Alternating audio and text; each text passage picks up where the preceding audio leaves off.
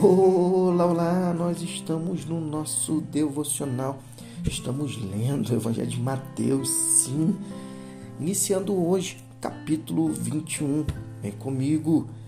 Quando se aproximaram de Jerusalém, à altura de Betfagé, próximo ao Monte das Oliveiras, Jesus enviou dois discípulos com estas instruções: Vão à aldeia que está adiante Ali encontrarão uma jumenta amarrada com seu filhote. Desamarre-nos e tragam-nos a mim. Se alguém perguntar o que vocês estão fazendo, digam: o Senhor precisa deles, mas vai devolvê-los. Essa história já havia sido contada pelo profeta. Digam à filha de Sião: Vejam, o seu rei está a caminho, elegante e preparado, montado em um jumento com um jumentinho. Cria é de um animal, é de carga. Os discípulos fizeram exatamente o que Jesus ordenara. Trouxeram a jumenta e o jumentinho, puseram seus mantos sobre eles e Jesus montou. A multidão estendia seus mantos pela estrada dando a Jesus uma recepção de rei. Alguns contaram, cortaram ramos de árvores e os espalharam ao chão como um tapete de boas-vindas. Havia muita gente por todo lado, gritando: Hosana ao filho de Davi.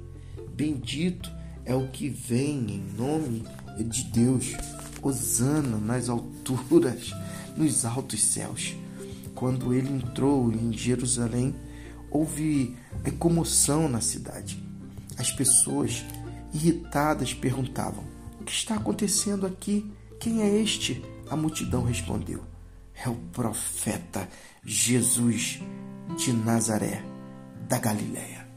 Top demais esse momento marcante na vida de Jesus a entrada em Jerusalém não é em um cavalo de guerra, mas em um jumentinho, um sinal de humildade. Isso é subverte as expectativas do mundo de poder e grandeza. Como seguidores de Jesus, somos chamados a adotar uma postura de humildade e serviço em nossas vidas, evitando a tentação de buscar status e poder top demais. Jesus nos ensina a confiar plenamente em Deus, assim como ele fez ao orquestrar sua entrada triunfal, sabendo plenamente o que essa semana traria, sua crucificação.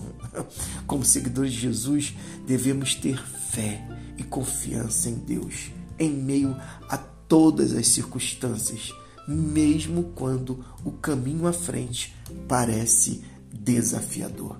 Que assim seja, que a entrada triunfal de Cristo seja marcante no nosso viver e que possamos estar conectados ao Reino, assim como Jesus.